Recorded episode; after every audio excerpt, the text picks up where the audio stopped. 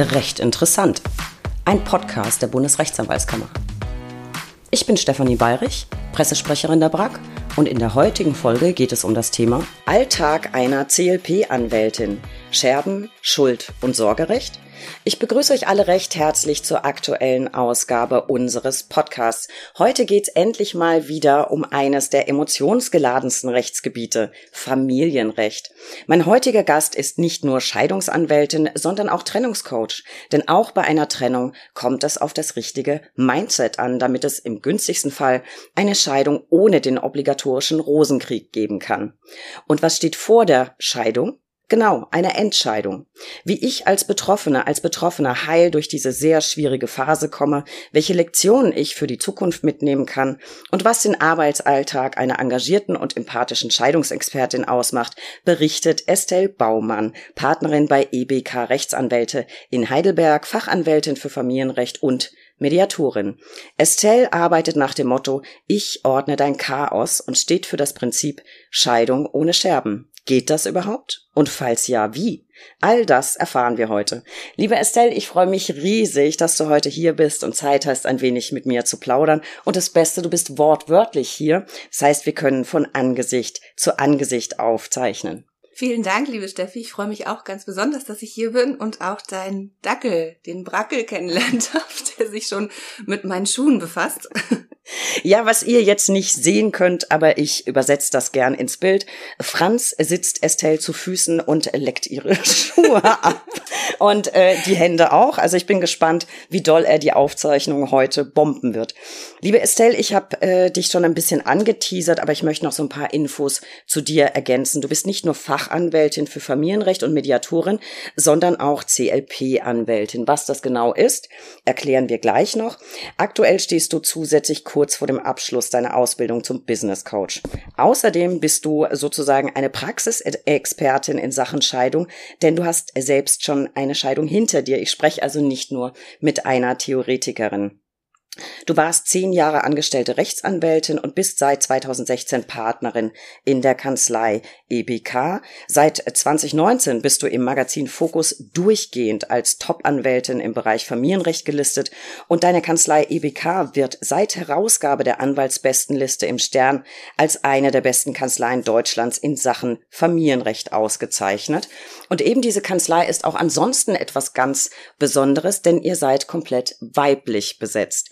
Und ein Knaller muss ich gleich zu Beginn äh, noch droppen. Estelle, ich kannte dich noch gar nicht. Da habe ich deine zauberhafte Kollegin Letizia auf dem Anwaltstag 23 kennengelernt. Ich habe sie, ohne zu wissen, wer sie ist, vor dem Gebäude stehen sehen, in einem unfassbar großartigen Outfit, nämlich in richtig knallgelb. Und ich habe mir gedacht, oh mein Gott, ist die Frau cool. Und wenn ich sowas denke, dann sage ich das auch. Also kamen wir ins ähm, Gespräch, haben Kontakte ausgetauscht und jetzt habe ich für diese Folge mich natürlich mit deiner Homepage beschäftigt, so ein bisschen recherchiert und bin fast vom Glauben abgefallen, weil auf deiner Kanzlei-Homepage ein Foto von Letizia war. An der Stelle, liebe Letizia, ganz, ganz liebe Grüße aus Berlin. Du bist der Knaller. So, und das Schöne ist, ähm, als Berlinerin kenne ich jetzt tatsächlich zwei von drei Anwältinnen einer Heidelberger Kanzlei. Äh, zurück zum Thema. Ich hatte eben gesagt, ihr seid rein weiblich besetzt, sieht man ab und an, aber jetzt auch nicht alle Tage. Warum ist das so? Wie kam es dazu? Also das kam ehrlich gesagt zufällig äh, dazu, aber grundsätzlich finde ich, dass es mehr weibliche Familienrechtsanwälte gibt als männliche, jetzt vom Schnitt. Ich habe keine Statistik gemacht, aber ähm, so kommt es mir zumindest irgendwie vor. Ähm, und die äh, Letizia, die du gerade angesprochen hast, die kenne ich eben schon ganz, ganz, ganz viele Jahre und habe dort im Referendariat gejobbt. Also als sie in einer anderen Kanzlei noch war, habe ich dort ähm, einen Nebenjob äh, gesucht und mich dort dann beworben und wurde genommen und habe dann schon im Familienrecht dort ein bisschen zuarbeiten dürfen. Bin dann aber für meinen Berufseinstieg in eine andere Kanzlei, in der ich dann war und ähm, dann äh, hatte sie die Anna, das ist jetzt die dritte im Bunde, die hat dann, ich glaube, die Anna hat dort ihre Ausbildung so, sogar gemacht, ähm, erstmal als Rechtsanwaltsfachangestellte und hat dann noch ein Jurastudium ah. aufgesetzt ähm, und so waren die beiden connected. Und dann, als die Idee geboren wurde, sich selbstständig zu machen, haben wir uns eben so wieder zusammengetan. Die Letizia hat mich dann angesprochen, ob ich mir das vorstellen könnte. Ähm, bis dahin war ich noch nicht äh, äh, in Gedanken dabei, mich selbstständig zu machen, sondern war in meiner alten Kanzlei eigentlich auch glücklich. Und dann haben wir uns aber ähm, ja so zusammengefunden und sind ins kalte Wasser gesprungen. Ich glaube, es ist tatsächlich so, dass bei den Fachanwaltschaften Familienrecht Frauen mit einer sehr, sehr hohen Quote ähm, vertreten sind. Ich verlinke mal unsere Fachanwaltsstatistik in den Shownotes, da kann das jeder nachgucken. Jetzt hätte ich vor lauter Begeisterung, äh, ob, ob der Mädelskanzlei und Letizia fast vergessen, was wir zu Beginn immer sonst besprechen. Äh, das geht gar nicht, müssen wir nachholen. Estelle, warum hast du Jura studiert? Weil ich es immer wollte. es gab nie einen anderen Berufswunsch. Ähm, und ich glaube, das ist geboren worden. Ich habe mit meiner Mutter zusammen, ähm, ich bin ja mit meiner Mutter allein groß geworden und wir haben immer Matlock zusammen geguckt. und ich fand Matlock so toll, dass ich, denn mir war klar, wenn ich irgendwann fertig bin mit der Schule, dann ähm, ja, dann werde ich wie Matlock. Wie Matlock bin ich jetzt nicht geworden, weil es dann äh, kein Strafrecht geworden ist. Das hat sich relativ früh herausgestellt, dass das nicht meins ist.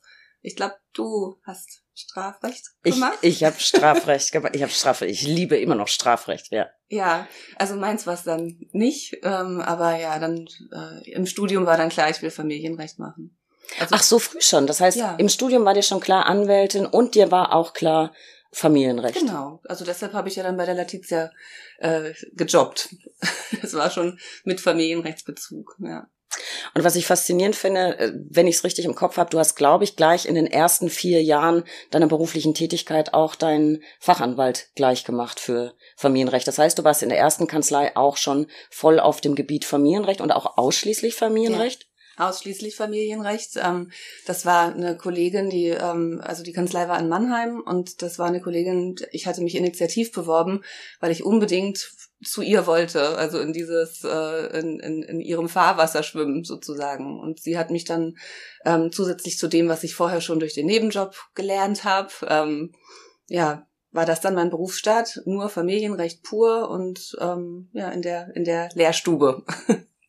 Was ist es denn genau, was du am Familienrecht so besonders magst? Ist das nicht manchmal so, so ein bisschen zu viel Drama? Ich meine, Scheidungen sind jetzt klassischerweise nichts, worauf man selbst persönlich ähm, wirklich äh, Lust hat, finde ich jedenfalls. Ich habe ja auch schon eine Scheidung durch und heute habe ich meinen Frieden damit gemacht. Ich sage heute auch, ich muss es wieder tun. Ich sage immer, es ist eine familienrechtliche Schönheits-OP. Aber ist dir äh, Familienrecht nicht nicht manchmal zu viel Drama? Also Drama ist es schon relativ viel. Das, das muss man sagen. Also es geht ja meist in der Erstberatung schon los, dass die Leute erstmal alles auf den Tisch legen und vielleicht auch erstmal reden wollen, alles loswerden wollen. Ähm, und unsere Aufgabe als Familienrechtler ist es ja ein Stück weit das Drama so abzupuffern. Also ich bin vom Typ her relativ pragmatisch, ähm, aber kann schon auch dahinter gucken, was äh, vielleicht jetzt die Triggerpunkte von den Leuten sind und ich finde es dann eigentlich gut, ähm, die ein bisschen auch zu führen. Also wenn ich merke, die lassen sich führen, dann funktioniert das auch relativ gut und dann nehmen die das auch an. Und dann kannst du als Familienrechtsanwältin so ein bisschen das Drama auch nehmen oder zumindest deinen Beitrag leisten, dass du nicht das Drama noch befeuerst. Und deshalb also Drama auf jeden Fall. Das bringt ja eine Trennung so mit sich, ähm, außer in Ausnahmefällen. Aber mir gefällt's. Also ich, ich mache es gerne und sehe auch gern die Entwicklung im Mandat, also wie es begonnen hat und wie sich die Leute dann entwickeln im ja. Laufe des Mandats. So wie du das Drama den Griff kriegst in den Mandaten, da kommen wir gleich noch zu. Ähm, für alles, was wir gleich noch besprechen, wird mich aber vorab noch eins äh, interessieren. Im Mai 2011, glaube ich, hast du deinen Fachanwalt für Familienrecht gemacht, jetzt kürzlich noch die CLP-Anwältin. Wann in dieser Chronologie fand genau deine eigene Scheidung statt? Will heißen, hast du dich erst beruflich oder privat in Sachen Scheidungsrecht fortgebildet? Äh, jetzt muss ich gerade überlegen, das stimmt. Elf habe ich die, äh, was sagtest du, was habe ich elf gemacht? Ja, elfer Fachanwaltschaft. Ähm, ich habe 2009 geheiratet. Ähm, dann kam die Fachanwaltschaft und die Scheidung, die war dann 2000 16, aber mit Trennung schon halt davor. Genau, also.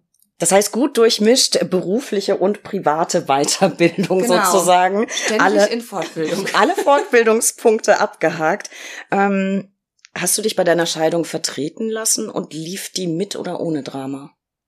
Also meine Scheidung, die lief komplett ohne Drama. Wir hatten so den Fall von auseinandergelebt, aber wir ähm, haben uns noch furchtbar lieb. Also so sind wir auseinandergegangen und es ist sogar heute noch so, dass wir uns sehr schätzen und mögen und fast Freunde sind. Ähm, und ich habe äh, keinen Anwalt gehabt, ich habe aber eine Freundin, ähm, die Patricia Neff, die ist auch Familienrechtlerin und mit der bin ich sehr eng befreundet und sie habe ich meinem damaligen Mann zur Seite gestellt, damit er nicht so ein, also ich wollte irgendwie einfach, dass er das Gefühl hat, äh, nicht alleine in dieser Situation zu sein vor Gericht. Also ich habe zwar selbst den Antrag gestellt, aber ich habe dann, als es ernst wurde, ist dann meine Freundin ihm äh, beigesprungen und saß dann im Prinzip mit ihm gegenüber auf der, auf der, äh, in, in dem Richtersaal und ich allein auf der anderen Seite. Und was ich mitnehme und was ich oder mitgenommen habe und was ich immer noch den Mandanten auch manchmal sage, obwohl's, äh, obwohl ich das täglich mache, war meine eigene Scheidung schon ein komisches Gefühl. Ne? Also ich habe dann schon ein Kloß im Hals gehabt und es war ähm, ein Schritt. Ja, also so wie du zum Standesamt gehst und dort Ja sagst und die Unterschrift leistest, ist ja immer auch eine beliebte Frage bei der Scheidung. Muss ich jetzt nichts unterschreiben? Müssen sie ja nicht, die Eheleute dann im Scheidungstermin, aber es macht was mit einem. Also man äh, ist sich der Relevanz bewusst des Termins, denke ich. Wow.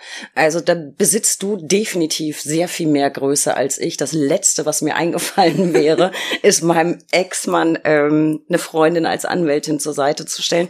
Ich habe mich selber vertreten. Ich habe auch die Scheidungsfolgenvereinbarung äh, selbst verfasst. Ob das jetzt alles schlau war, weiß ich nicht. Es ist auf jeden Fall gut gegangen. Ich hatte dann aber im Termin einen ganz lieben Kollegen an meiner Seite, dass ich da nicht alleine hingehen muss. Ähm, ich glaube, einer der besten Anwälte auf, auf Gottes Erden. Ich nenne jetzt keine Namen. Ähm, er weiß aber, wer gemeint ist und ewige Dankbarkeit ist, ist dir gewiss. Das fand ich dann schon ganz gut, dass man da nicht so alleine sitzt.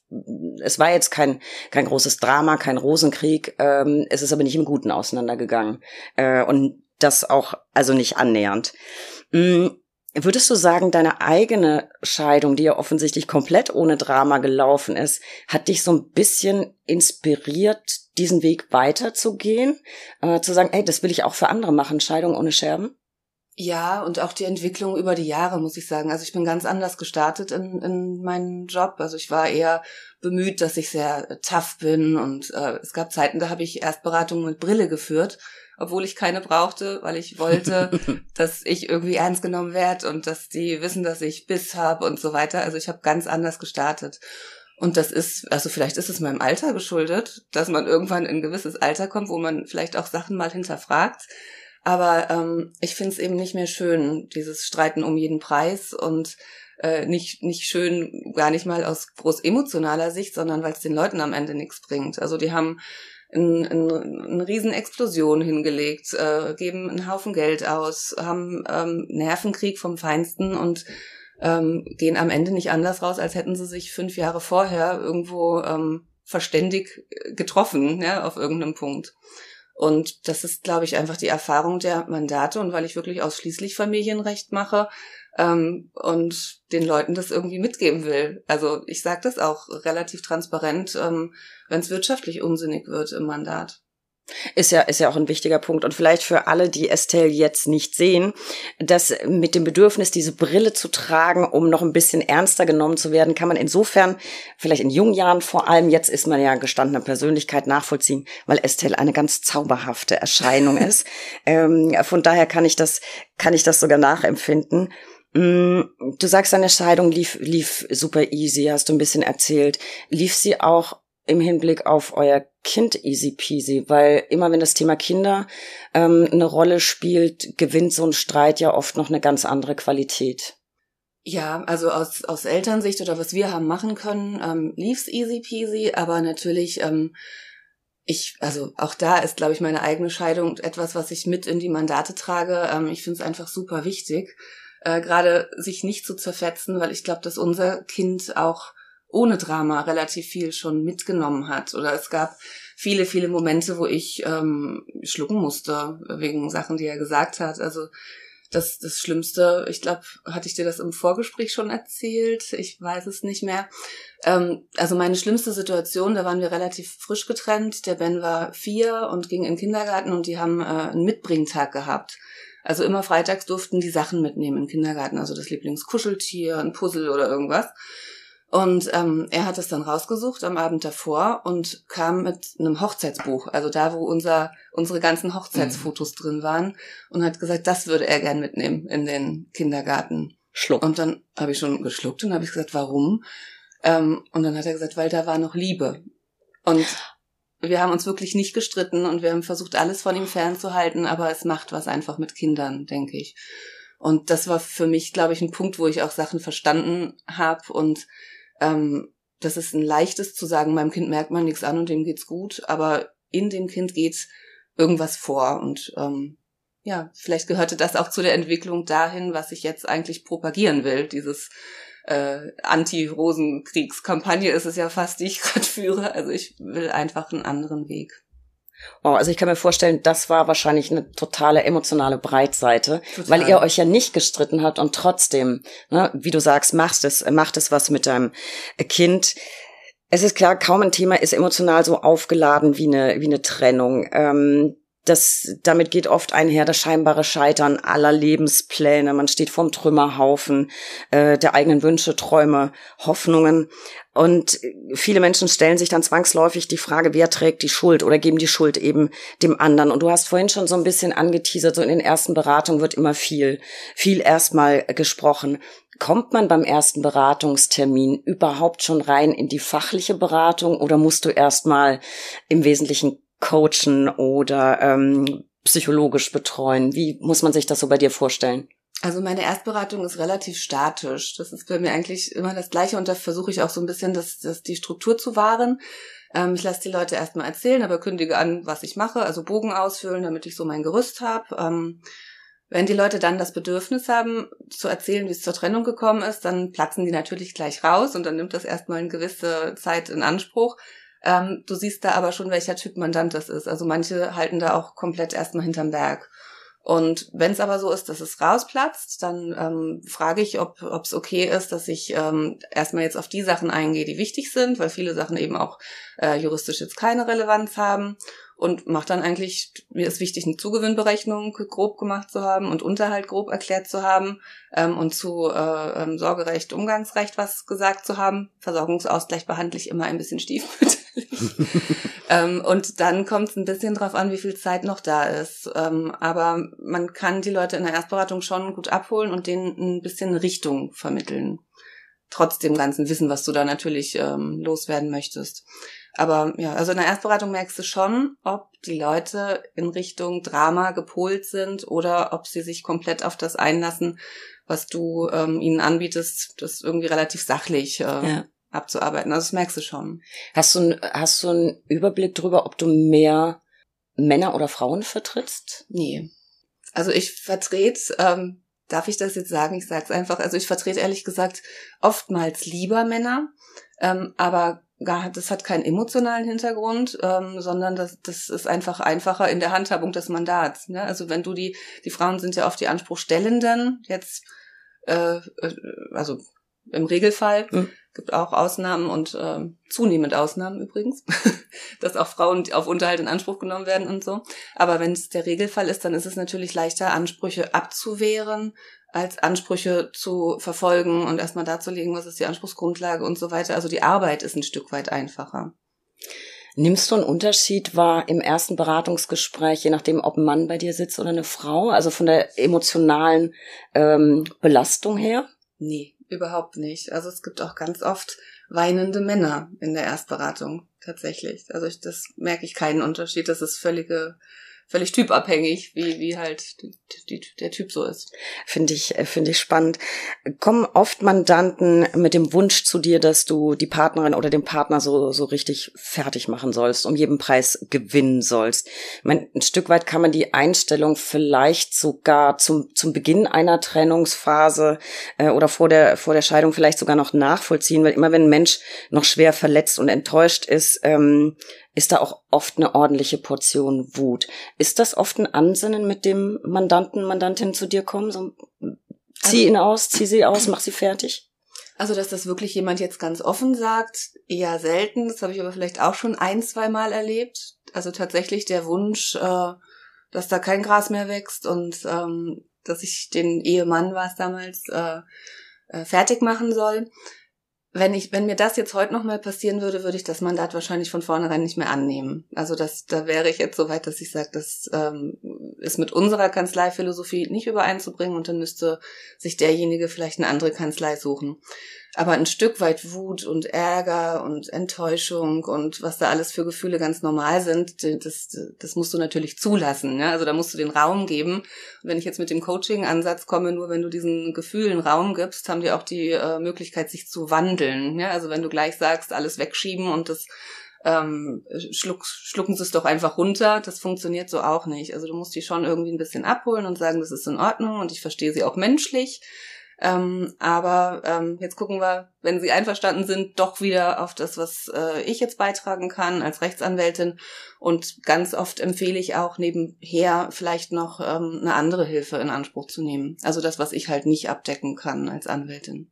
Ja, klar, ein Stück weit ähm, psychologisch agieren musst du ja auch. Das ist ja auch so ein bisschen psycho psychologische Betreuung, kann aber natürlich ähm, ja eine echte psychologische Unterstützung, die manch einer vielleicht braucht, um die Trennung zu überwinden, äh, nicht ersetzen. Das, das ist klar, das können wir Anwälte ja nicht auch noch leisten. Ja, ähm, also es sind ja manchmal schlimme Trennungsgeschichten. Ja. Also du wirst ja als Familienrechtsanwältin relativ abgestumpft mit dem, wie so die Familien äh, zusammenleben. Also es gibt, also das ist relativ vieles ist da filmreif von dem, was äh, ja so mitgeteilt wird. Absolut. Und das ist etwas, was Familienrecht mit Strafrecht gemein hat. Die ja. ersten Geschichten gibt's, finde ich, im Familienrecht und im Strafrecht. Die spektakulärsten, traurigsten, ähm, ja, aber auch schrägsten äh, Geschichten. Estelle, was würdest du sagen, sind so die, die größten Konfliktherde bei einer Scheidung? Ich würde jetzt denken, Geld und Kinder, das ist aber ja relativ pauschal. Vielleicht kannst du das noch ein bisschen mit, mit Leben füllen. Wo, worüber konkret wird am häufigsten gestritten? Ja, also ich bestätige das, was du sagst, Geld und Kinder. Ähm, und ein bisschen äh, feingliedriger ähm, ist es oft das Haus. Ja? Also auch die Vorstellung, aus dem Haus ausziehen zu müssen. Also nicht nur, wer bekommt es am Ende und wie wird's auseinandergesetzt, sondern wer ist derjenige Ehegatte, der weichen muss, ja, aus der Immobilie weil dieses aus der Ehewohnung auszuziehen natürlich auch einen Impact hat auf die Frage, was ist dann mit den Kindern. Ja, also die Kinder, die wollen meistens in dem Kinderzimmer bleiben, überwiegend. Das heißt, selbst wenn die ähm, sich vorstellen könnten, bei Mama und Papa zu sein oder, oder äh, bei, bei, bei beiden gleichermaßen sozusagen, ähm, dann hängt es ein Stück weit an der Ehewohnung. Ne? Also deshalb ist das immer in relativ äh, frühem Stadium des Mandats ein großer Streitpunkt. Glaube ich, kann man auch nachvollziehen, wenn, wenn keine Kinder vorhanden sind, weil es ja dein Zuhause ist. Ne? Und das aufzugeben. Das war bei uns jetzt nicht eine große Frage. Ähm, ich habe dann gesagt, ich, ich äh, ziehe aus der Wohnung aus. Mein Herzensthema war das Auto. Das ist, ja. Ich, ich habe unser Auto geliebt, das war ein Jeep Wrangler. Und äh, keiner wollte darauf verzichten. Und wer hat's bekommen? Keiner. Okay, was habt ihr gemacht? Verkauft. Okay. Ich, ich wäre nicht bereit gewesen. Also Wohnung, alles gut, aber nicht mein Jeep. Oder unser Typ. Also, nee. Das war äh, bei uns das größte, das größte Streitthema. Also da bin ich vom Typ her ganz anders. Also ich bin so, ähm, und das versuche ich dann auch den Mandanten manchmal zu sagen, wenn die so sehr an dieser Vorstellung der Wohnung hängen, ähm, dass doch vielleicht auch ein Neustart gut wäre. Also will mhm. man dann in der Wohnung sein, wo man jetzt die letzten zehn Jahre ähm, in ganz anderer Voraussetzung und Konstellation gelebt hat. Also will ich dann dort den neuen Partner empfangen, wo dann der mhm. Ehemann gerade ausgezogen ist und so weiter. Also für mich wäre es immer eher ähm, lieber dann ein Ende äh, mit Schrecken und ich setze neu an und habe die Chance, dass alles ähm, nochmal ja, neu wird. Kann, kann ich bestätigen. Genau so ging's mir. Ich habe Glück gehabt, habe eine richtig tolle Wohnung gefunden in Hamburg in einer super Gegend. Ich habe mich da so wohl gefühlt wie in der alten Wohnung nie zuvor. Und das habe ich dann so richtig komplett zu meinem gemacht. Also musst ja keine Kompromisse eingehen, ne? Das ist dann deins, machst du mit, was du willst. Mhm. Fand ich äh, großartig. Jetzt haben wir eben schon so ein bisschen über Kinder ähm, gesprochen. Du selber praktizierst das Wechselmodell. Ich habe keine Ahnung, aber ich stelle mir das relativ anspruchsvoll vor. Aber ich glaube, bei euch funktioniert's ganz gut. Warum? Wie, wie kriegt ihr das hin? Wie muss man sich das vorstellen? Ähm, also wir kommunizieren relativ engmaschig miteinander. Also wenn irgendwas äh, passiert, dann ist der andere sofort am Telefon und weiß drüber Bescheid. Ähm, also Wechselmodell funktionieren, weiß ich gar nicht, ob das, ähm, also, also wie ich es definieren würde. Also was heißt funktionieren? Bei uns ist es so, mein Sohn ist jetzt 14 und wir haben gerade Themen, die sind relativ überwältigend für uns. Ähm, also wenn ich jetzt darauf gucke, dann könnte ich mich fragen, ob das jetzt funktioniert oder ob wir grundlegend was falsch gemacht haben, weil wir haben mit Rektoren Gespräche und wir haben äh, also wirklich, wir haben gerade Themen, die ähm, bühnenreif sind für ein 14-jähriges Kind. Also tatsächlich, wir haben da gerade, sind da relativ gefordert. Ähm, deshalb weiß ich nicht, wie, also ob es jetzt funktioniert, weiß ich gar nicht. Ja, kann ich jetzt gar nicht sagen. Aber ähm, für mich ist die Erkenntnis wichtig. Ich glaube, es wäre nicht besser, ähm, wenn wir, also ob wir jetzt noch zusammen wären oder nicht, wir hätten die Probleme ähm, so oder so jetzt wahrscheinlich mit mit unserem Sohn.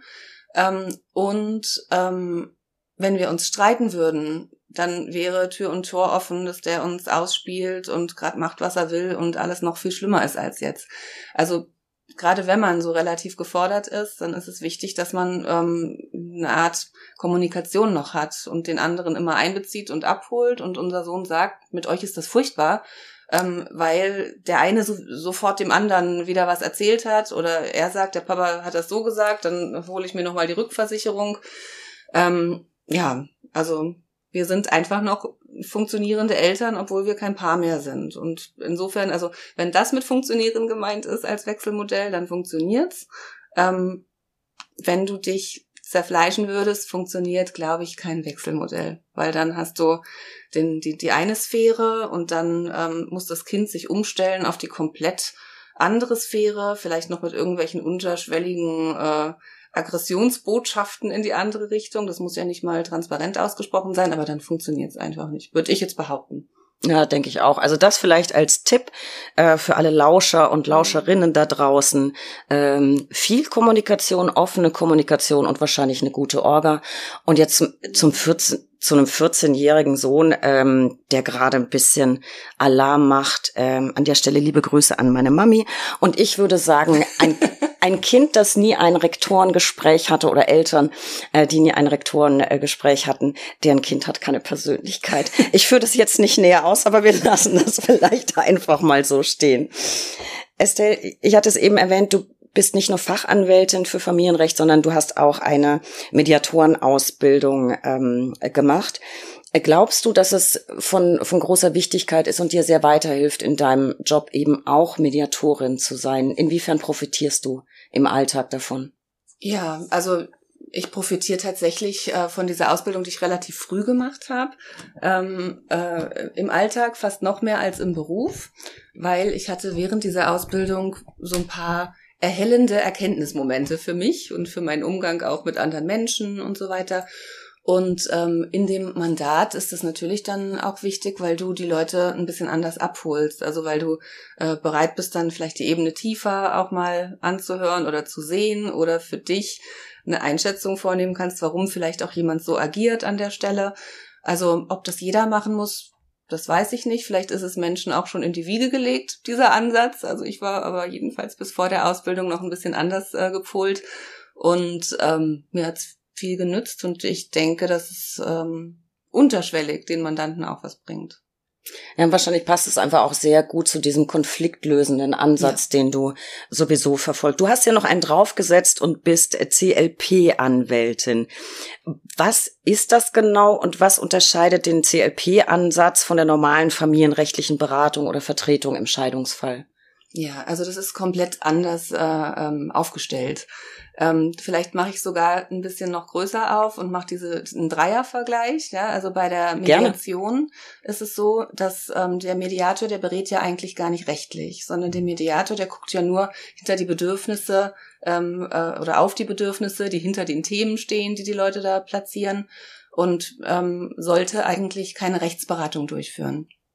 So und beim CLP-Anwalt ist es so, also der Anwalt an sich das brauche ich jetzt, glaube ich, nicht erläutern, der berät eben rein rechtlich. Ähm, und der CLP-Anwalt, der ähm, ist äh, zweiparteilich. Also der Mediator ist allparteilich, der darf keine Rolle einnehmen.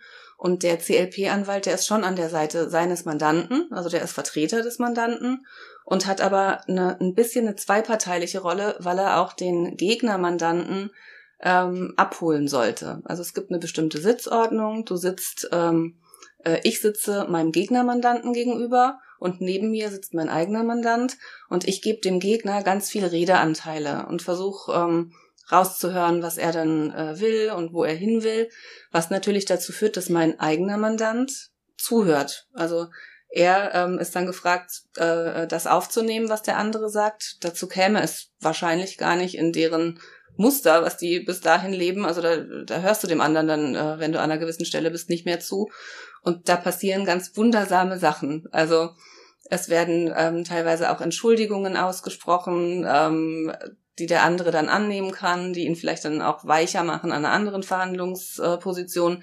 Es wird Verständnis entwickelt, warum es vielleicht so wichtig ist, in der Wohnung wohnen zu bleiben. Also es ist einfach, es ist ähm, ja ein, ein ganz anderer Ansatz und der Anwalt ist ähm, total hat eine ganz zurückgenommene Rolle. Also normalerweise, wenn du vor Gericht bist, dann hast du ja schon das Bedürfnis, äh, die meisten Redeanteile zu haben, dem anderen zu sagen, wie es eigentlich wirklich funktioniert ähm, und wo er überall falsch liegt. Und sowas passiert beim CLP-Mandat nicht, sondern da bist du total zurückgenommen und spielst dir mit dem Kollegen eigentlich die Bälle zu. Also immer in dem Bestreben, wie kommen wir in dem Fall voran. Ähm, und ich hatte jetzt, also wir haben noch nicht viele CLP-Verfahren geführt, aber eins haben wir jetzt sehr, sehr gut abgeschlossen. Das wird jetzt, glaube ich, mein Paradebeispiel, was ich immer allen Leuten erzähle. Wir haben in drei Sitzungen a zwei Stunden ähm, die Immobilie auseinandergesetzt, Unterhaltsthemen geregelt und den Zugewinn geregelt. Kinder waren da nicht so ein großes Thema. Ja. Ähm, und zwar sind wir mit einer Vorstellung reingegangen. Da wollte der Mann unbedingt das Haus halten. Ähm, der Fall hat geendet mit, die Frau übernimmt das Haus. Also es hat sich in diesen äh, äh dreimal zwei Stunden alles komplett gedreht und die sind also ob sie jetzt glücklich sind, weiß ich nicht, wäre jetzt vielleicht ein bisschen hochgehangen, aber ähm, ihnen geht's gut mit der Lösung. Das, das klingt nach einem Verfahren, ähm, das die Chance zu, zu sehr viel Akzeptanz und dann auch eigenem Frieden mit der Situation mhm. bringt. Ähm, ich bin ehrlich, ich habe mich erst im Zuge der Vorbereitung mit der Folge mit dir überhaupt mit äh, dem CLP-Verfahren so ein bisschen befasst.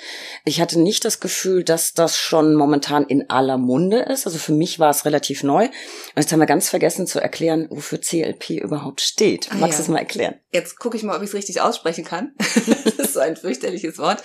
Also es heißt Collaborative Practice, Law and Practice. Ähm, und äh, das Wort, das werden wir jetzt nicht mehr ändern können, äh, nehme ich an, sondern CLP ist CLP. Ähm, aber eben dieses kollaborative, juristische Herangehensweise, aber auch ähm, ja das umzusetzen mit äh, irgendwas, was für die für die Eheleute dann eine gangbare Lösung ist. Also ich kenne ehrlich gesagt, glaube ich, außer dir noch keine CLP-Anwältin. Es sei denn, Kolleginnen, mit denen ich schon gesprochen habe oder die ich kenne, haben das jetzt auch irgendwie gerade gemacht.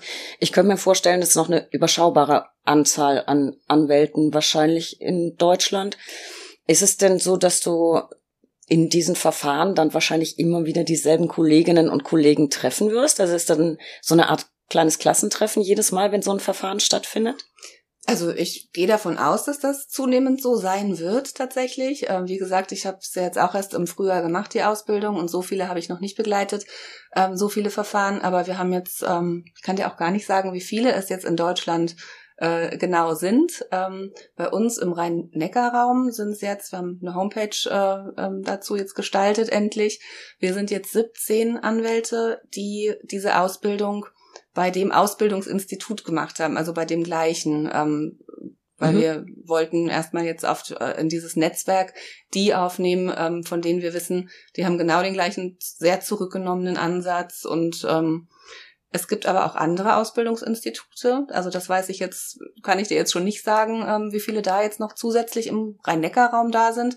Aber ähm, zu deiner Frage, ähm, ja, es gibt sehr, sehr wenig. Ich hoffe, dass es irgendwann ganz, ganz viele gibt und dass es in aller Munde ist ähm, und dass man so künftig seine Verfahren löst. Ja.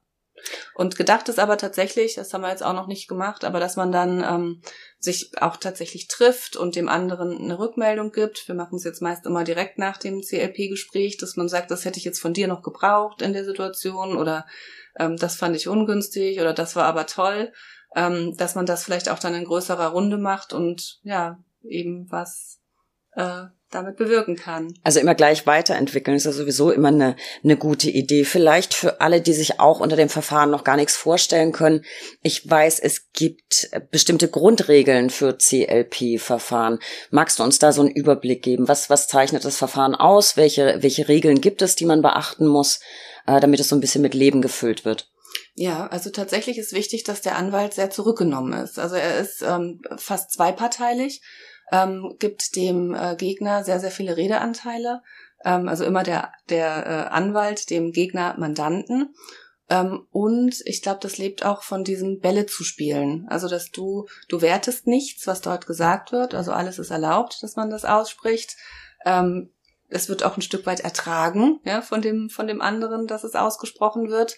Ähm, und wenn er aber dann seine Redezeit hat, dein eigener Mandant, dann darf er eben da ähm, auch das sagen, was ihm auf dem Herzen liegt, auch weg von Jura. Ähm, es ist eine Beratung gewünscht, das ist auch angedacht. Also du berätst deinen eigenen äh, Mandanten im Hintergrund. Aber wenn du merkst, dass die beiden sich in dem Termin annähern, dann grätschst du nicht rein und sagst, rechtlich ist es aber äh, so und so, sondern du musst da so eine Art Balance wahren, ähm, äh, ja, dass du nicht das CLP-Verfahren äh, zerstörst, aber ähm, trotzdem eine rechtliche Beratung leistest.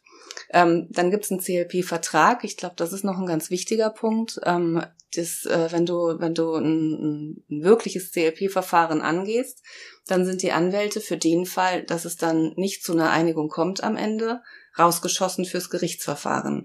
Also es hat den Hintergrund, da ist eben auch dann sehr viel preisgegeben und wie gesagt, bist du fast zweiparteilich, soweit es deine, soweit unsere äh, äh, äh, Verfahrensordnung zulässt ähm, und holst den den anderen Mandanten ziemlich ab. Und ähm, das würde im Gerichtsverfahren dann halt nicht mehr funktionieren, dass du dann anfängst zu schießen gegen den. Und deshalb ist Inhalt des CLP-Vertrages, dass du für den Fall, dass es dann äh, vor Gericht geht, eben nicht derjenige sein kannst, der vertritt. Wenn es aber zu einer Einigung kommt, dann wird die Einigung protokolliert, also dann gibt es einen Notartermin und dann wird alles zu Protokoll dort gegeben und dann macht derjenige Anwalt, der das äh, Mandat an Land gezogen hat, also der es initiiert hat, ähm, der macht dann den, den, den Scheidungsantrag und dann ist für das äh, Scheidungsverfahren nur noch ein Anwalt eben erforderlich. Ah, das ist ja definitiv ein, ein, ein großer Vorteil ja. gegenüber einer streitigen Auseinandersetzung. Das heißt, wenn ich in die Scheidung gehe oder ins Scheidungsverfahren, habe ich alles andere schon geklärt. Das heißt, mhm. das Verfahren findet immer vorgelagert statt. Immer. Sonst mhm. ergibt es ja auch irgendwie keinen Sinn. Genau. Also ich habe jetzt auch ein Verfahren mit einer Kollegin, da sind wir schon beide bestellt im, im, im Scheidungsverfahren da sind wir jetzt für dieses reine CLP-Verfahren eigentlich rausgeschossen und jetzt führen wir aber trotzdem, weil sie jetzt auch die Ausbildung gemacht hat, äh, ähm, Gespräche im CLP-Sinn. So haben wir es uns jetzt vorgestellt. Ähm, aber das wäre eigentlich schon ein No-Go für ein reines CLP-Verfahren. Ja gut, du kannst ja trotzdem Vergleichsgespräche führen genau. und dich orientieren. Genau. Ähm, das darfst du ja auch. Ja. Also sollte man ja auch ja. vielleicht im Zuge eines Scheidungsverfahrens. Ähm, ich kann aber gut verstehen, dass nach gescheitertem CLP-Verfahren, dass du dann ähm, verbrannt bist für das gerichtliche Verfahren. Das ist ja nur rein menschlich, dass du all das, was du erfahren hast, vielleicht auch gar nicht ausblenden kannst. Und dann müsstest du ja im Kopf noch zusortieren, was habe ich jetzt im reinen Mandatsgespräch erfahren für die Scheidung und was im CLP-Verfahren. Mhm. Das kann ja kein Mensch leisten. Ist also vielleicht ein ganz, ganz vernünftiger Ansatz. Wir haben es jetzt schon mehrfach gehört, bei allem, was du sagst, ähm, ja, ähm, vermittelst du das mit. Du verfolgst einen sehr, sehr mediativen, vermittelten, ähm, sachlichen Ansatz. Kommt das bei allen Mandanten gleich gut an? Ähm, kannst du alle von diesem Weg überzeugen? Also jetzt nicht, wenn wir Mandanten haben, wie ich es vorhin als Beispiel genannt habe, die aus sind auf totale Vernichtung, ähm, aber trotzdem ist ja viel Wut, viel Zorn da. Ähm, wie kommt das an, dass du so einen vermittelnden Weg ein, einschlägst? Wird dir manchmal unterstellt, dass du vielleicht zu wenig Biss hat? Und wenn wir schon dabei sind, was ist deiner Auffassung nach der Unterschied zwischen Biss und Klarheit? Mhm. Ja, also eine gute Frage. die mich, glaube ich, auch ein bisschen äh, äh selbst beschäftigt. Ähm, aber ich denke, ich mache das jetzt tatsächlich so lange. Ich äh, sage es relativ klar den Mandanten, was ich rede immer von Kanzleiphilosophie. Also wenn da jemand irgendeinen Wunsch hat, den ich nicht erfüllen kann, dann ähm, äh, verweise ich immer auf unsere Kanzleiphilosophie und sage, dass wir so nicht aufgestellt sind und das so nicht begleiten wollen. Ähm, also ich bin mir sicher, dass es äh, bestimmt auch Kollegen gibt und vielleicht auch Mandanten, die denken, mein Gott, die könnte, äh, ähm, also was macht die da gerade? Ne? Das kann ich mir schon vorstellen. Aber das nehme ich hin und das nehme ich auch mit. Ähm, und bei, bei Gegnerkollegen ist es, denke ich jetzt auch manchmal andersrum drüber nach. Also wenn ich dann was relativ klar formuliere, dann denke ich jetzt auch umgekehrt drüber nach, ähm, ob die das jetzt noch äh, für bare Münze nehmen, dass ich ähm, äh, eine Einigung will. Ja, weil manchmal, also bin ich auch trotzdem klar in dem, was ich sage. Und ich glaube, die Mandanten, die wissen das relativ zu schätzen. Also zumindest bekomme ich da ähm, überwiegend positive Rückmeldungen. Ähm, und bei Gegnern ist es so, dass ich ja wie soll ich das jetzt sagen, ohne dass es blöd klingt, aber die dürfen eigentlich denken, was sie wollen, ehrlich gesagt. Das, klingt nicht blöd. Ich finde das eine gesunde Grundeinstellung zu sich selbst. Ja, also ich bin da im Moment ähm, total auf der Welle und finde das gut und ähm, habe die äh, Vorstellung, dass das künftig auch ähm, von vielen, vielen anderen Kollegen so gehandhabt wird weil es unsere Arbeit als Familienrechtler erleichtern würde und weil es den Mandanten nützt. Also für mich ist auch wirklich nochmal, ähm, auch wirtschaftlich, ist es einfach sinnvoller, ähm, relativ zu Beginn Sachen abzustecken, weil wenn du anfängst, schon im Bösen ähm, die Auskunftsaufforderung zu formulieren, ja, äh, oder immer irgendwelche Seitenhiebe verteilst in deinen Schriftstücken, dann, dann bist du nur das Sprachrohr von deinem Mandanten und du hilfst dem gar nicht wirklich. Also du setzt dann das Muster, was die Eheleute in der Ehe haben, das setzt du fort mit den Punkten, wo du, ähm, wo dein Mandant genau weiß, wo er den anderen kriegt. Ja, und wenn du dann bereit bist, das alles so niederzuschreiben, dann, dann kriegst du das doppelt und dreifach lange Schreiben von dem Gegnerkollegen wieder zurück und hast deinen Leitsordner voll mit Zeug, was dem Fall überhaupt nicht zuträglich ist. Und ich bin einfach nicht mehr bereit dazu. Ich will es einfach nicht mehr. Kann ich, kann ich gut verstehen. Wie sind denn so die, die Reaktionen? Ab und zu geht's ja doch schief und man landet vor Gericht. Mhm. Ähm, wie sind denn so die Reaktionen der Richterinnen und Richter? Weil ich kenne zwar einige Kolleginnen und Kollegen, die einen sehr, ja, vermittelnden Ansatz auch vor Gericht verfolgen, aber Standard ist das immer noch nicht. Wie sind so die Reaktionen von Gericht? Ähm, ich glaube gut oder normal. Also äh, ich, ich glaube weder, dass die das jetzt, also ich glaube, die sind dankbar, wenn äh, der bratfertige Vertrag überlassen wird und es sich auf den Reinscheidungsantrag beschränkt. Also ich glaube, da sind die Richter dankbar. Und ähm, ich glaube, dass es ähm, eigentlich vorwiegend positiv ankommt. Also gerade in unserem Gerichtsbezirk sind auch die Gerichte so angelegt, dass die erstmal wirklich versuchen, eine Einigung zu finden. Ähm, die Frage ist aber, jetzt kommt wieder das Geld, ja, also ist das, was ich dann eh weiß, was das äh, Familiengericht in Heidelberg versucht, ja, also dann eine Einigung auszuarbeiten, aber es ist dann eine weitere Gebühr entstanden und so weiter. Also das bringt mich ja eben gerade wieder zu dem Gedanken, dann können wir es doch auch vorher versuchen. Und was ich aber auch sagen muss, dass bei uns in der Region ähm, relativ viele Kollegen auch so gestimmt sind. Also es ist äh, selten so, dass du dich ähm, wirklich bekriegst, sondern ähm, es wird zunehmend auch der Hörer in die Hand genommen und man guckt mal, wie weit es geht und wie weit der andere Anwalt Zugang auch zu seinem Mandanten hat, um dann ähm, auf Anwaltsebene ja sinnvoll Lösungen zu finden oder sich zu treffen, jetzt auch unabhängig von CLP. Also ich glaube, die Tendenz geht dahin und ich glaube, die Welt ist auch gerade reif dafür. Ja. Weißt du, mit diesem, jeder will sich so äh, erspüren und äh, ich glaube, dass es ähm, ein guter Moment ist, um da in den Köpfen so ein bisschen den Wechsel zu vollziehen, dass die künftig nicht ähm, den härtesten Anwalt suchen, sondern den, der ähm, ja konsensuale Lösungen fördert. Ja, mir gefällt der Ansatz äh, sowieso ähm, sehr, sehr gut. Und Estelle, du kannst Gedanken lesen. Meine nächste Frage wäre nämlich tatsächlich gewesen, ähm, wie stellt sich das finanziell dar? Also im, im Hinblick auf Akzeptanz ähm, hat ja so ein, so ein konfliktlösender Ansatz äh, ausschließlich Vorteile. Ähm, und das wäre jetzt die nächste Frage gewesen. Wenn ich im, im Rahmen eines CLP-Verfahrens vor der Scheidung, nennen wir es mal mit, so wie du das Beispiel vorhin gebracht hast, mit überschaubaren Stundenanzahl, spare ich dann nicht im Verhältnis Geld gegenüber dem Gerichtsverfahren? Also wie rechnet ihr ab? Sind das dann Stundensätze oder auch nach Streitwert? Kann ich damit vielleicht sogar noch sparen?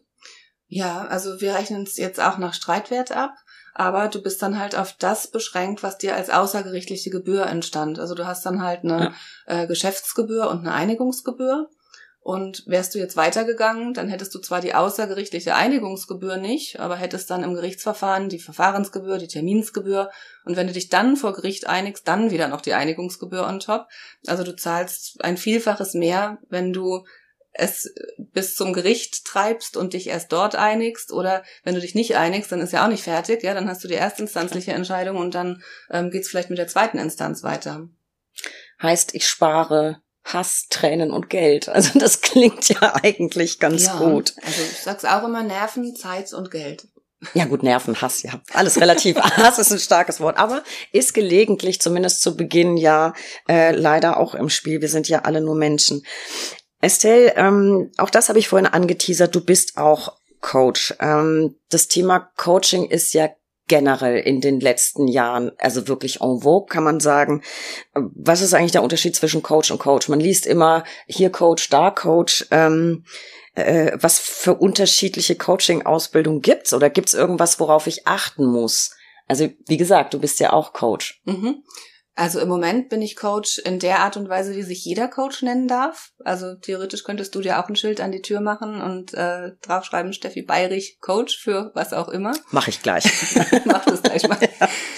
Ähm, aber was ich gerade mache, ist eben äh, eine ähm, zertifizierte Ausbildung und die geht dann ein Jahr lang und du musst ähm, auch gewisse Coaching-Stunden absolviert haben. Ich glaube, es sind 100 also da führe ich gerade eine Liste und coache äh, Leute rechts und links um mich äh, herum.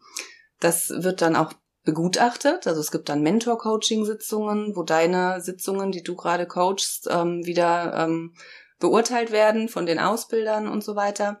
Und das dauert dann eben ein Jahr und dann hast du eine Zertifizierung. Und ich mache das gerade über die äh, IHK und das ist dann ein Business Coach, ähm, ICF. Es gibt ähm, glaube ich, noch ein paar andere auch, die in Deutschland anerkannt sind als, als zertifizierte ähm, Co Coaches, aber auf das würde ich im Zweifel immer achten. Also wenn ich jetzt zu einem Coach gehen würde, dann würde ich gucken, dass es eine ähm, anerkannte Coach-Ausbildung ist, die dahinter steckt. Und jetzt nicht ein Wochenendseminar, sondern oder ähm, eben nix, ja, was ja auch theoretisch möglich ist. Aber das ist mir aufgefallen. Du liest wirklich, es gibt viele Coaching-Angebote. Manchmal steht eben nur da Coach, manchmal steht zertifizierter Coach und dann steht aber nicht dabei, wer hat was genau ja. zertifiziert. Ein guter Tipp. Wozu, zu welchen Themen coachst du denn genau? Also im Moment in der Probe für den Business Coach rechts und links, ja, also verschiedenstes. Ähm, aber mein Plan ist, dass ich dann tatsächlich ähm, Trennungscoachings anbiete. Also das, was ich, das, da wo du jetzt merkst, im Mandat ist die Grenze und das kannst du auch im Mandat nicht leisten, ähm, da in anderen Fällen anzusetzen. Also ich weiß auch noch nicht, wie es in der Praxis sein wird, ob ich dann meine eigenen Mandanten coachen kann. Das finde ich, glaube ich, auch schwierig in der Praxis, weil du bist ja als Rechtsanwalt, wenn es jetzt kein CLP ist, und bei CLP kannst du es gut verbinden, aber wenn du, wenn es kein CLP-Verfahren ist, dann bist du ja die Stütze für deinen Mandanten. Ja, also dann bist du ja der Experte in dem Fall und du bist beratend unterwegs. Und der Coaching-Ansatz, der ist ja komplett ein anderer. Also der Coaching-Ansatz besagt ja, dass alle Lösungen in deinem Gegenüber, in deinem Coachee selbst schon begründet sind. Das heißt, du gibst keine Ratschläge, du gibst keine Expertentipps, sondern das, was du da an Expertentipps gibst, ist wie das Salz in der Suppe. Also du kannst da vielleicht mal was einstreuen aus deiner Berufserfahrung, gerade wenn ich jetzt als Rechtsanwältin äh, ein, ein, ein Coaching-Mandat hätte. Aber ähm, ja, ich habe noch keine wirkliche Vorstellung, wie ich es am Ende wirklich umsetze. Aber wenn es ein reines Trennungscoaching wäre, also nur auf die Coaching-Tätigkeit beschränkt, dann wäre es schwierig, daneben auch rechtlich zu beraten, wenn dann noch ein Verfahren geführt wird und so weiter. Das kann ich mir nicht vorstellen. Aber ist es nicht vielleicht manchmal so, also könnte ich mir vorstellen, ich mache ja kein Familienrecht, dass jemand zu dir kommt und sich noch gar nicht abschließend entschieden hat, mhm. ob es er oder sie sich trennen will oder nicht, will sich aber schon mal beraten lassen. Kommt das nicht ja. auch vor? Also, dass jemand noch in der Überlegephase ist, sucht dich dann auf. Und das ist ja genau so eine Schnittstelle. Ähm, das stimmt. Das muss ich auch an manche äh, Erstberatungen denken. Das stimmt. Also die kommen nicht in die Erstberatung mit dem Wunsch, jetzt geht's los und wir leben schon seit einem Jahr getrennt und jetzt kommt der Scheidungsantrag, sondern da kommen viele Mandanten auch im Vorfeld, um Wissen abzuholen. Aber dann ist meistens tatsächlich das Ziel, Wissen abzuholen. Also diese, dieses Expertenwissen zu haben.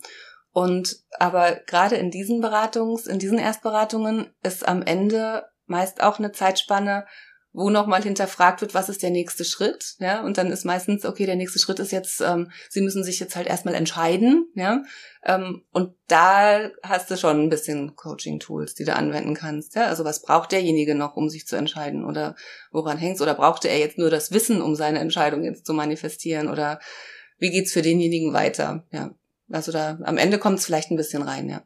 Ja, ne? dachte, und, ich, dachte ich mir so. Meine Vorstellung tatsächlich, also irgendwann würde ich gern, ähm, ja, wie so Code, wie so, wie so Trennungsseminare oder sowas anbieten. Ja, also dass du dann vielleicht dann auch mit den CLP-Kollegen ähm, da so am Stück Blöcke hast, wo du, wenn beide Eheleute bereit dazu sind, das so auseinandersetzen kannst. Ja, warum nicht? Also dann geht man ja quasi schon mit dem gemeinsamen Entschluss in das Thema rein mhm. und äh, bekommt dann Unterstützung mit Rat und Tat. Estelle kam schon mal vor, dass genau so eine Konstellation vorherrschte, dass jemand zu dir kam und war noch so im Entscheidungsprozess mit Tendenz zur Trennung.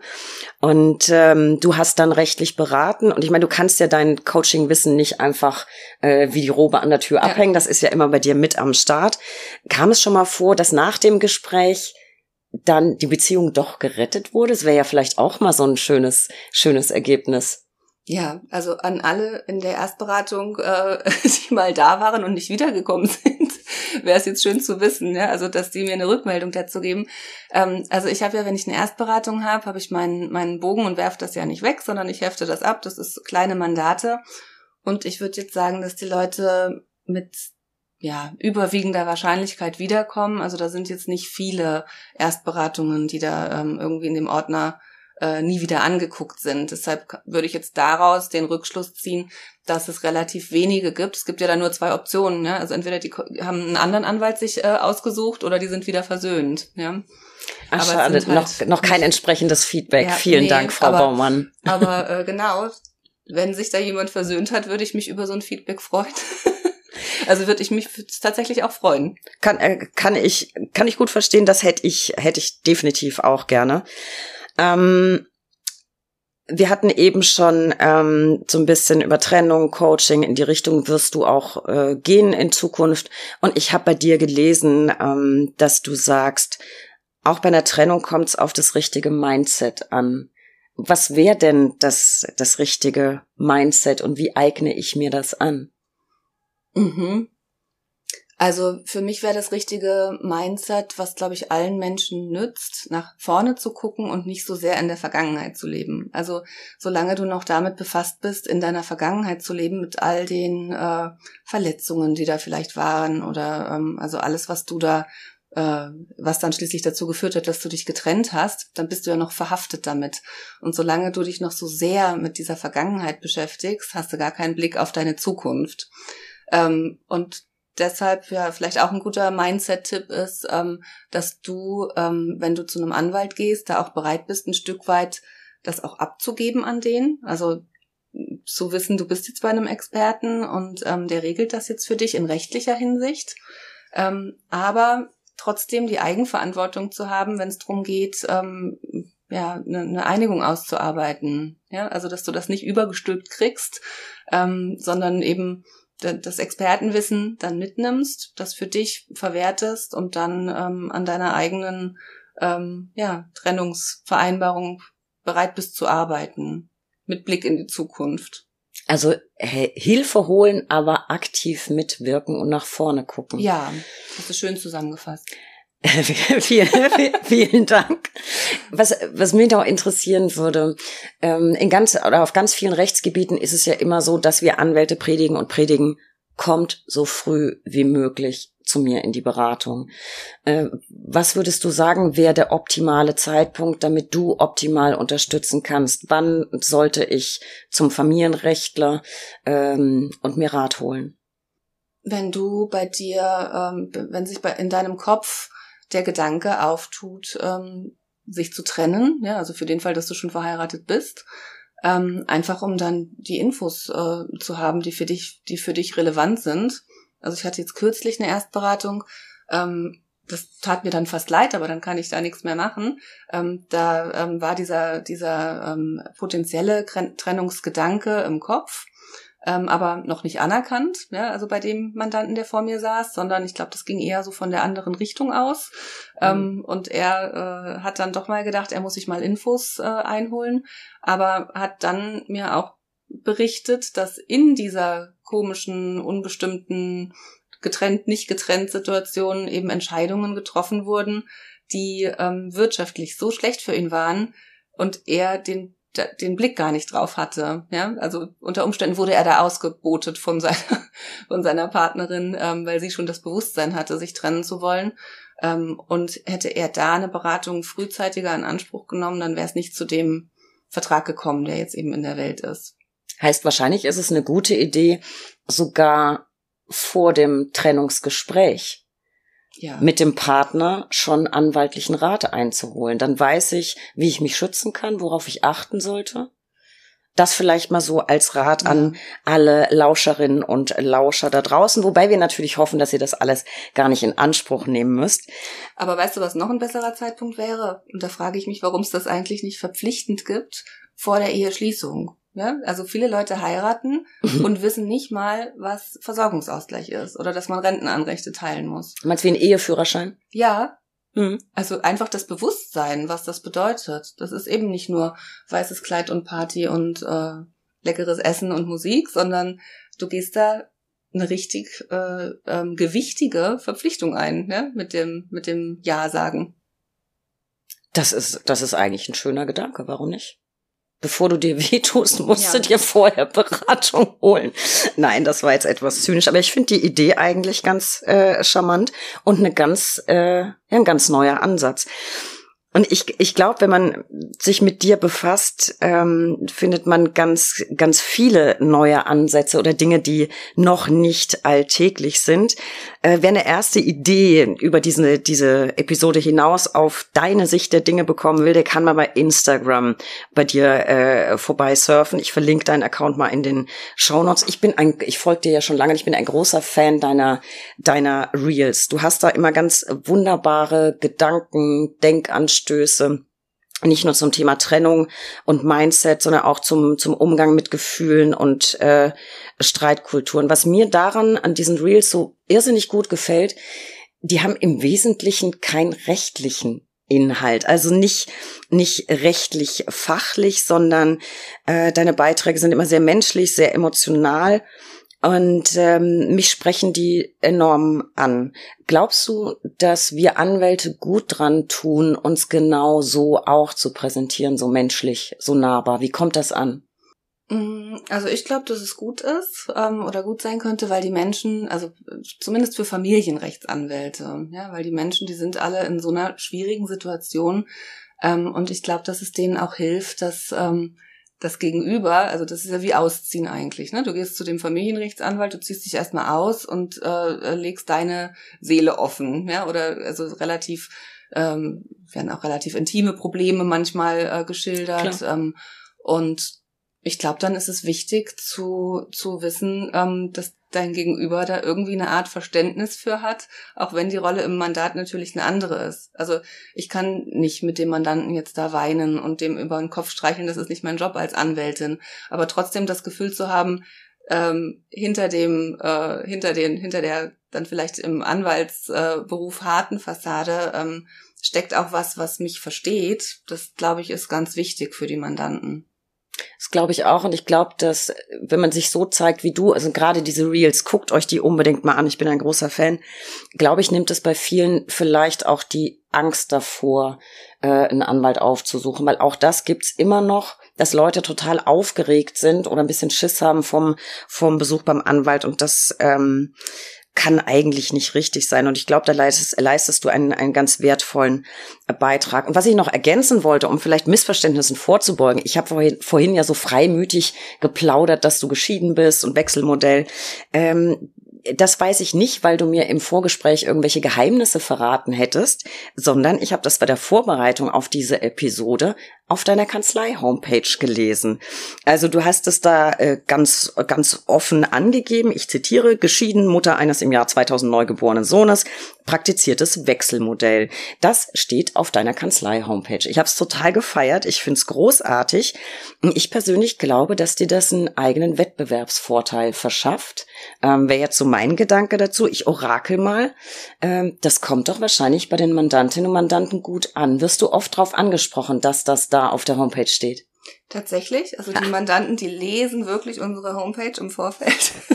Also wir haben ja da jeder so eine Art Motto und mein Motto ist, ich ordne ihr Chaos und dann steht das Persönliche und das ähm, äh, geben die ganz oft wieder, ja, dass das auch ein Grund war, warum die dann, ähm, wenn es ein, äh, ein Mandant ist, der durch Internetrecherche zu uns kam, dann ist das oft ein Grund tatsächlich.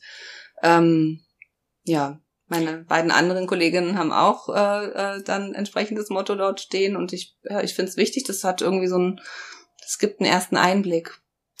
Unbedingt. Und ich war mir ganz sicher, dass das gut ankommt. Mir hat's wahnsinnig gut gefallen. Und ich bin, das ist doch auch menschlich, bin ehrlich. Ich möchte auch lieber von jemandem beraten werden oder Dienstleistungen in Anspruch nehmen, von dem ich das Gefühl habe, der weiß auch praktisch, wovon er spricht und mhm. nicht nur theoretisch.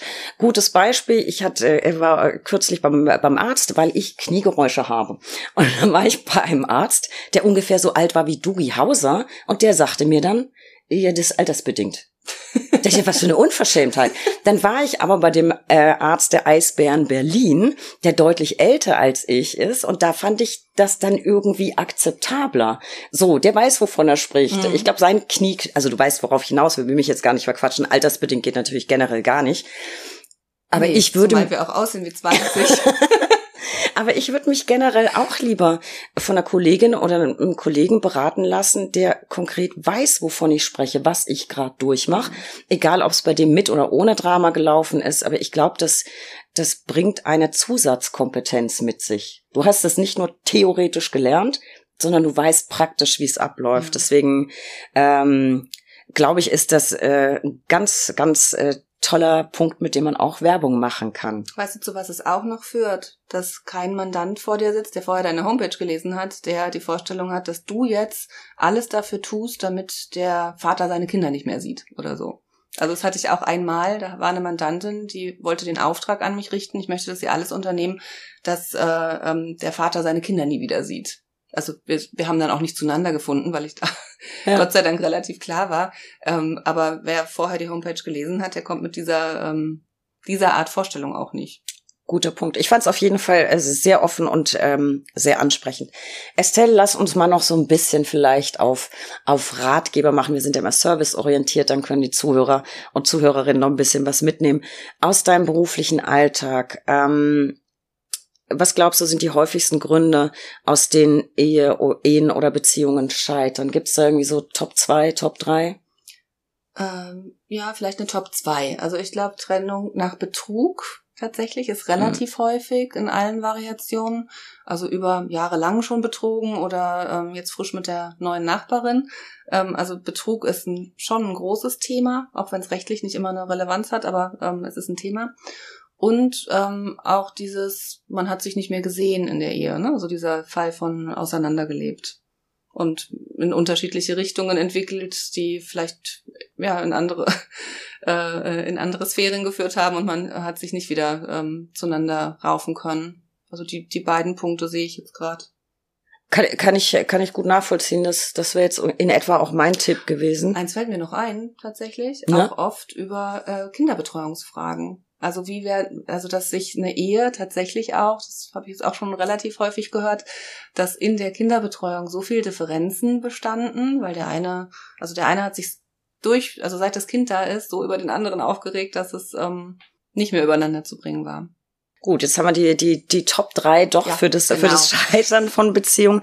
Hast du vielleicht auch das, oh, du hast ja so, so viel berufliche Erfahrung im, im Familienrecht, äh, hast du vielleicht auch ein paar Tipps, wie man das Scheitern verhindern kann? Was kann man sinnvoll vielleicht für den Erhalt einer Beziehung tun? Gut, zu Top eins würde ich jetzt sagen, ja, nicht fremdgehen, ist klar, das, das wäre ja, vielleicht ganz schlau. Ist immer gut. Aber wenn wenn es darum geht, sich, sich nicht mehr gesehen zu fühlen oder mh, mm, ähm, nicht auf einen Nenner zu kommen bei der Kindererziehung.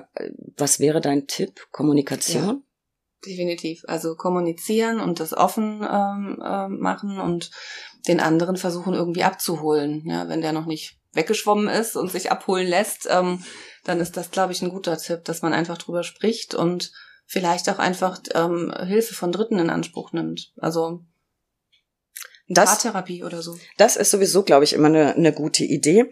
Und da du ja ähm, so aus, aus vielen Bereichen berichten kannst, eben auch als CLP-Anwältin, Streitkultur ist ja immer ein wichtiges Thema. Ähm, kannst du uns da noch ein paar Tipps mit auf den Weg geben? Sollen wir streiten? Sollen wir nicht streiten? Ab und zu ist es ja vielleicht mal nötig. Und wenn wir denn streiten, gibt's bestimmte Regeln, an die man sich halten sollte? Wie streite ich richtig? Wie streite ich gut und fair? Ja, ähm, da weiß ich nicht, ob du jetzt auch mal den Artikel gelesen hattest. Ich hatte mal einen Artikel gemacht, der hieß äh, Streitkultur ist wie Love Language. Also irgendwie, wenn du ähm, frisch verliebt bist, dann hast ja auch jeder seine Art, äh, das dem anderen mitzuteilen. Und ähm, wenn du dich dann streitest, ist das eigentlich nicht anders. Also der eine streitet vielleicht so, dass er äh, zum, zum Liebesentzug tendiert, ja, also den anderen so ein bisschen emotional bestraft und, und nicht mehr äh, zu greifen ist für den. Der nächste äh, macht das Portemonnaie zu, obwohl vorher, obwohl es vorher immer offen war. Ähm, also es gibt ja ganz unterschiedliche Arten und ähm, wenn man dafür ein bisschen das Bewusstsein äh, hat, wie ist dann die Streitkultur meines Partners und was macht er jetzt gerade ähm, vielleicht auch um sich zu schützen oder weil er gerade keine andere ähm, äh, Alternative für sich sieht, ja, mir weh zu, als, als mir weh zu tun und er macht das jetzt auf seine Art und Weise. Das hat aber mit mir gerade gar nichts zu tun, ja, also dass man da so ein bisschen abschichtet, ähm, dann ist das, glaube ich, ganz gut und sich da nicht dann einzufädeln. Also in dem Moment, wo du dich dann in dein Muster einfädelst und auf deine Triggerpunkte, die natürlich bewusst und fieserweise gesetzt werden. Mhm. Ähm, und wenn es dir da aber gelingt, das in so einer, in so einer ähm, Sicht eine Ebene höher äh, irgendwie zu beobachten und zu sagen, da lasse ich mich jetzt einfach gar nicht drauf ein, ähm, dann glaube ich, nützt das im Streit. Das sind, das sind super Tipps. Also ich glaube auch immer mal gedanklich einen Schritt zurücktreten oder mhm. vielleicht mal kurz innerlich äh, sich selbst anzählen, bevor man gleich. Ich bin auch so ein, ich bin ein sehr extrovertierter und sehr impulsiver Mensch. Ich ähm, tue auch gut daran, manchmal kurz nochmal zu schnaufen, bevor man irgendwas sagt, äh, was man vielleicht hinterher bereut. Ich habe unlängst so einen ganz schrägen Tipp gehört. Ähm, da wurde irgendwie, ich, ich glaube in einem Ratgeber-Podcast oder irgendwas, mir wurde es auch noch erzählt, äh, gesagt, man solle sich doch im Streit bitte beide auf den Rücken legen, an den Händen fassen und ja, also auf den Rücken legen, nicht zur Streitbeendigung aufeinander legen, sondern auf den Rücken legen, Händchen halten und dann wäre es durch die liegende Position gar nicht mehr möglich, sich anzuschreien. Ich weiß ehrlich gesagt nicht, was ich von diesem Tipp halten äh, soll. Für mich ist der nix, weil ich glaube, damit beseitigst du auch nur äh, die Symptome und nicht die Ursache. Ich fand es ein bisschen ulkigen Tipp. Aber dann haben wir auch darüber mal ähm, gesprochen Estelle, es gibt Aber ja. Vielleicht muss man auch einfach nur lachen, ja, wenn man das. Ich, ich müsste wahrscheinlich genau. lachen. Du schlägst das mal vor als äh, dein, deine, äh, ja, das ist dann deine Fahne, ja. Du sagst, komm, wir legen uns jetzt beide auf den Rücken und dann musst du so drüber lachen über diese Idee, dass vielleicht. Ja, ich, ich habe es auch nur gehört. Ich fand es wirklich schräg. Vor allem, ich kann mir nicht vorstellen, wie du im Streit, ja, du ja. schreist dich gerade an, schreist du dann den anderen an und sagst, du legst dich jetzt hin und hältst mein Händchen. Also ich fand es irgendwie, aber gut.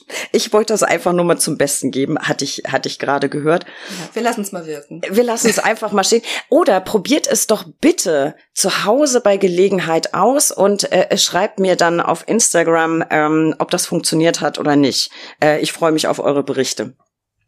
Estelle, der ein oder andere von uns, ich ja auch, hat das, das äh, Thema Scheidung schon durch.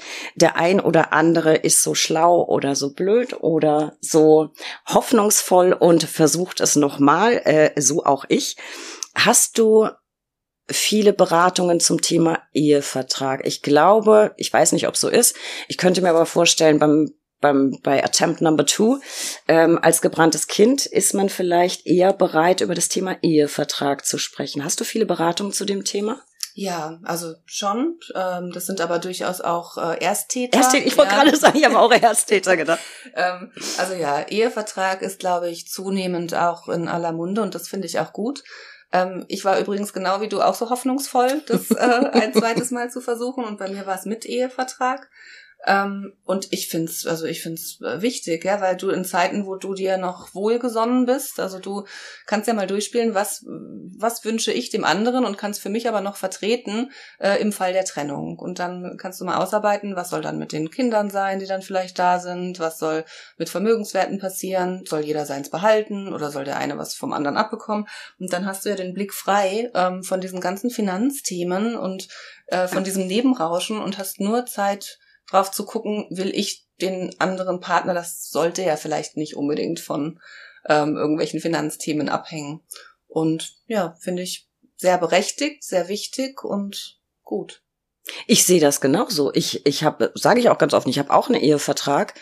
Ähm, ich habe aber oft auch im Freundeskreis ähm, gehört, dass wenn man versucht, das Thema anzusprechen, und ganz viele haben mich da schon um Rat gefragt und gesagt, ja, wie soll ich denn das ansprechen? Du hast da auch einen Ehevertrag, wie hast denn du das gemacht? Weil ganz viele im Kopf haben, ich plane damit ja ein Stück weit schon das Scheitern meiner Beziehung. Ich sehe das komplett anders.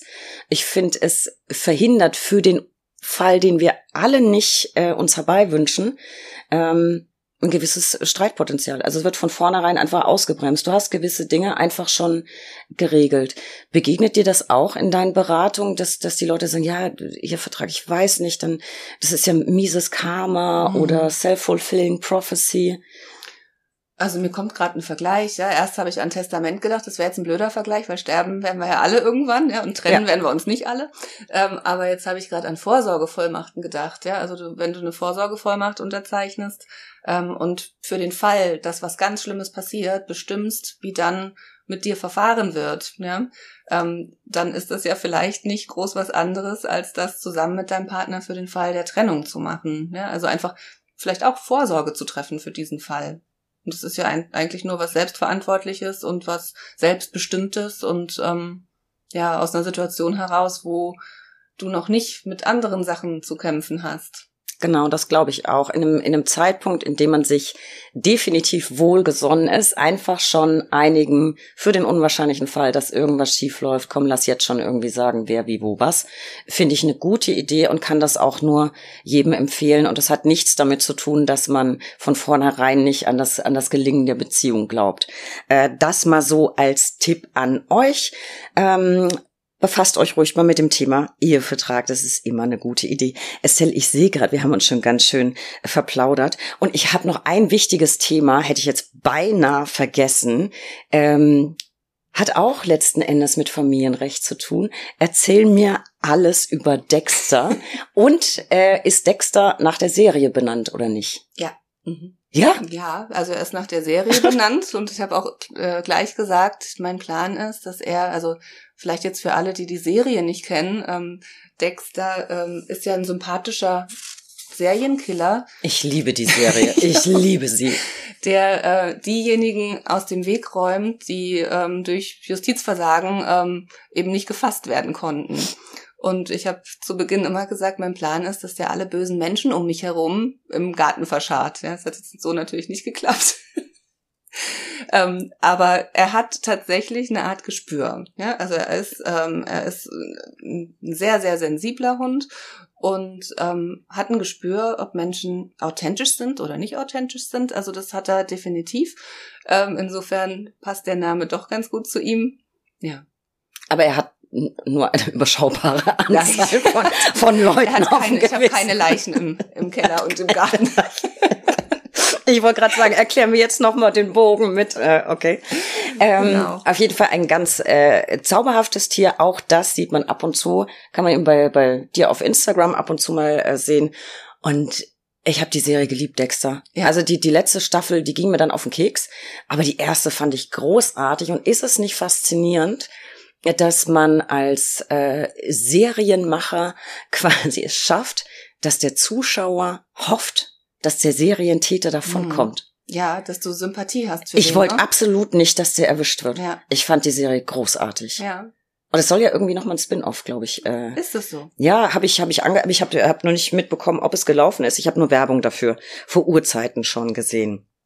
So, Estelle, das war es beinahe wirklich, aber ein kleines Highlight habe ich noch, nämlich meine persönliche Lieblingskategorie, die drei Ls. Der Buchstabe L kann für so vieles stehen, Lieblingshunderassen, Lieblingsserienmörder, ähm, Lieblingsurteile. Und für dich habe ich die folgenden drei Ls. Du bist so ein positiver Mensch, deswegen möchte ich unbedingt dein Lieblingsmotto wissen. Ähm, das wäre, geht nicht, gibt's nicht. Also ich glaube, dass du, wenn du dir was vornimmst, so weit an dich glauben solltest, dass du ähm, ja den Drive hast, das auch durchzuziehen. Finde ich, finde ich eigentlich ein Evergreen und sollte man sich ab und zu selbst mal sagen, um sich so durch den Tag zu pushen. Finde ich eigentlich ganz schön. Jetzt gerade bist du in Berlin, aber was ist ansonsten dein Lieblingsort? Ähm, tatsächlich bin ich sehr gern zu Hause auch. Und ich liebe die Ostsee. Also ich bin ja, ähm, bin zwar kein Berliner Gewächs, aber ich bin in Brandenburg geboren und ähm, habe eine, eine starke Affinität zur Ostsee und liebe das immer noch, obwohl es jetzt von mir aus Heidelberg fürchterlich weit zum Fahren ja. ist. Aber ich bin mindestens einmal im Jahr, aber eher mehr an der Ostsee und ich, ich kann an der Ostsee super runterkommen durch diesen Wind. Also drei Tage Ostseeurlaub sind für mich wie zehn Tage, keine Ahnung, Griechenland oder so. Ich liebe die Ostsee. Ist, ist auch schön, wobei ich so ein bisschen mehr, das aber glaube ich bedingt durch, durch äh, verschiedene Freundschaften. Äh, ich habe dasselbe mit der Nordsee. Ja. Ich liebe die Nordsee, die finde ich noch ein bisschen rauer. Was ich aber jetzt noch wissen muss, zu Hause im Sinne von Heidelberg oder zu Hause zu Hause, also in deiner Wohnung zu Hause. Ja, nee, zu Hause das, in meiner ne? Wohnung. Ja, das finde ich auch. Das ist mit der schönste ja. Ort. Aber ich bin auch gerne zu Hause. Und an, ja, grauen Novembertagen bin ich auch am liebsten nur zu Hause und gehe auch gar nicht vor die Tür. Dann ich auch gut, ja. möchte ich jetzt noch wissen, Estelle, deine Lieblingsfreizeitbeschäftigung? Äh, Gassi gehen mit meinem Hund im Wald. Tatsächlich fast auch bei jedem Wind und Wetter. Also ich mag sogar, wenn es ein bisschen trisselig ist und kein Mensch unterwegs ist. Also ich mag einfach Gassi im Wald oder im Feld. Ähm, und Netflixen. Netflix. Ganz langweilig. Auf der Couch sitzen und Netflix gucken oder. Das ist überhaupt nicht langweilig. Ich mache das auch sehr gerne. Und im Winter noch viel lieber als im Sommer. Was guckst du gerade? Äh, jetzt gerade habe ich was geguckt. Ich habe es gerade durch. Das hieß Love and Death. Kenn ich nicht. Empfehlenswert? Ja, ich hab's, das ist nur so eine Kurzserie gewesen. Ah, okay. Durchgeguckt. Ich hasse Kurzserien. Echt? Ich will immer schon, bevor ich anfange, sehen, okay, es gibt fünf Staffeln. Weil es ist nicht so frustrierend, wie abends um acht festzustellen, das war gerade das Staffelfinale und es gibt auch keine neue Staffel. Ich mhm. hasse das. Dann die Entscheidung, was Neues zu finden. Ich guck gerade äh, Narcos. So, und das heißt, Dexter, Dexter fand ich auch ganz, äh, ganz ansprechend. Man hat sich auch sehr schnell dran gewöhnt. Ja. Äh, und ich habe das Gefühl, ich hätte ein bisschen Spanisch noch mitgelernt. Ja. Das heißt, Aber weißt du, was meine Lieblingsserie war? Ne? Aber die kennst du dann 100 pro auch. Ähm, The Affair. Nee. Ah, dann musst du das gucken. Die habe ich zweimal hab geguckt. Habe ich nicht geguckt. Also ich gucke wahnsinnig gern alles mit äh, Profiling, ähm, Kartellen, äh, ja, Krimi, alles so. Ah, guck die mal. Ja? Also das ist, du kriegst so zwei Perspektiven. Du kriegst die okay. Geschichte erst aus der Perspektive des einen und dann aus der Perspektive des anderen erzählt und dann musst du es übereinander bringen. Ne? Also was stimmt. Okay, das, also das klingt, das, das, das klingt äh, interessant. Das werde ich mir mal vormerken, weil auch Narcos wird sich irgendwann, das ist ja schon Narcos Mexiko, was ich jetzt gerade gucke, wird sich auch dem Ende zuneigen. Und ich beneide dich ein bisschen darum, dass Dexter offensichtlich gerne spazieren geht. Franz tut das nicht. Egal, ob es Sommer ist oder Winter, der legt sich auch nach ein paar Metern, wenn, kein, wenn er keinen Bock mehr hat, der legt sich einfach hin. Und dann kannst du ihn zerren oder tragen. Also er ist eher so ein Restaurant- und Kneipenhund, aber Spaziergänge, äh, nee, nicht so gern. Es sei denn, äh, wir sind auf dem Feld und er sieht ein Kaninchen oder so. Äh, dann, aber auch dann nur Sprinter. Also er hasst Okay. lange Spaziergänge, davon werde ich ihn wohl auch nie wegkriegen. Aber er lässt sich ja gerne tragen. Das habe ich ja jetzt heute schon erfahren dürfen. Ja, und auch das für euch nochmal so ins Bild gesetzt. Also fast die ganze Aufzeichnung über hat äh, Franz Estelle belästigt und wollte, gekra wollte gekrault werden und Aufmerksamkeit. Ähm, ja, Er so hat mich nicht belästigt, er hat mich bereichert. bereichert. Ja, er will immer Aufmerksamkeit. So ist das. Ich habe das immer mit dem Schmunzeln verfolgt. Liebe Estelle, ich danke dir sehr für dieses wunderbare und sehr offene Gespräch. Ich hatte sehr viel Vergnügen. Ich habe viel Neues dazu gelernt und ich hoffe, unsere Lauscher da draußen auch. Apropos Lauscher, besucht uns für tagesaktuelle Infos unter www.brack.de. Abonniert diesen Podcast. Wir freuen uns über jeden Zuhörer und freuen uns natürlich auch über eine gute Bewertung. Folgt uns auf Instagram unter recht unterstrich interessant. Schaut mal in Brack-Mitteilungen und Brack-Magazin, beides digital erhältlich. Und heute besonders wichtig, wenn ihr Dexter oder Estelle euch mal näher begucken wollt, werft einen Blick in die Shownotes, da habe ich ganz viel zu Estelle zusammengestellt. Liebe Estelle, ich danke dir dafür, dass du hier in Berlin bei mir warst und für dieses zauberhafte und wie ich finde inspirierende Gespräch, das uns endlich mal wieder ein paar Einblicke ins Familienrecht beschert hat. Danke, dass du da warst. Vielen Dank, dass ich hier sein durfte. Ich habe mich sehr, sehr gefreut. Und wenn ich noch ein L ergänzen darf, Bitte. jetzt. Ich habe jetzt eine neue Lieblingshunderasse Dackel äh, dazu bekommen, ehrlich. Also ganz zauberhaft. Dackel sind das Größte. Äh, das äh, sehe ich auch so. In diesem Sinne, bis bald.